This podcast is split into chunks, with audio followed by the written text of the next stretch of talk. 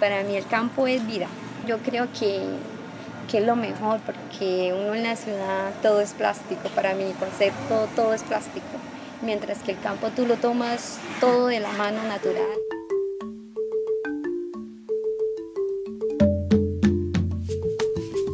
Mi nombre es Nereida Quintero, vivo del corregimiento, vengo del corregimiento Banco Arena, municipio de Cúcuta, norte de Santander. Mm, soy estilista, madre cabeza de hogar, eh, pertenezco a una asociación de mujeres, eh, apoyo ahí a mi mamá que es la presidenta.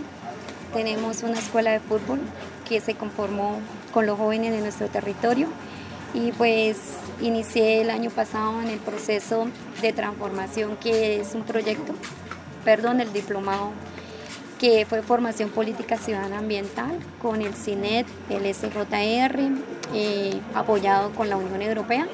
Fue una experiencia súper maravillosa y yo creo que de ahí fue donde comenzó a cambiar el marco de, de la historia de nuestro territorio y pues personalmente de mi vida.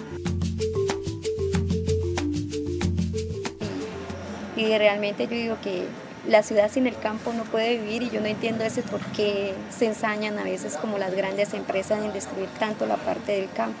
Yo digo, sin el campo no hay ciudad.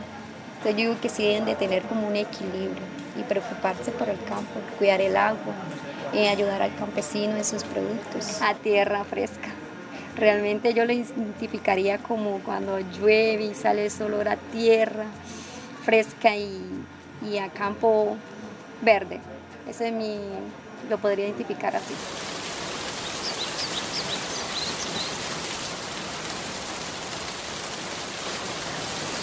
Yo llegué, retorné nuevamente a mi territorio hace como unos cinco años atrás y llegar y ver cómo había cambiado era impresionantemente por la violencia porque yo cuando me fui no había habido tanta violencia como cuando llegué y saber que las marcas y las heridas que habían en, los jóvenes, en las familias, en los hogares, era duro, pues por un lado yo le doy gracias a Dios por no haberla vivido, pero sí la vivieron mis hermanos, mi mamá en la pérdida de mi papá, entonces pues yo creo que es por eso que es una forma de que diplomado y todo lo que se ha hecho como que me ha impulsado a estar ahí y apoyar porque de ver todo lo que ellos sufrieron y vivieron, yo no lo viví, pero lo puedo ver a través de ellos lo que sucedió y pues mi anhelo y mi meta es que los jóvenes no vivan más eso allá. Entonces pues nosotros todo lo que nos dicen de proceso, de paz, de transformación, ahí estamos.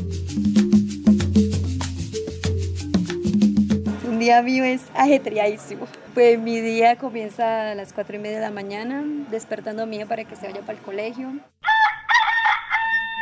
A las 8 abro la peluquería, y eh, atiendo ahí a las personas. A las 2 de la tarde comienzan a llegar los niños para la escuela de fútbol.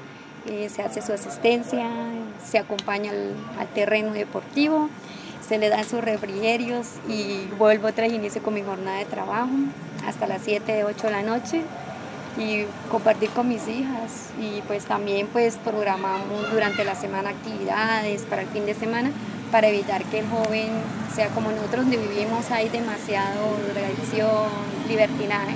Entonces pues la idea de nosotros por medio de la escuela era eso, rescatar a los jóvenes y pues programamos partidos, encuentros, que un cine.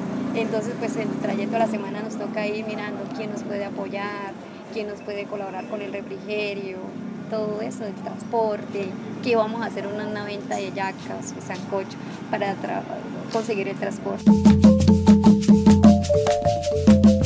Pero la educación es muy importante porque usted sabe que si un joven no tiene estudio, no tiene educación, siempre es estigmatizado como un analfabeto. Eh, le dicen pues que si no tiene educación no tienes empleo, ¿no? Pero la idea del joven prepararse y educarse es para aplicarlo en su mismo lugar. O sea, la idea de nosotros es capacitar que si se capacitó un joven en ingeniería agrícola, que venga y lo aplique en su territorio para hacer, obviamente.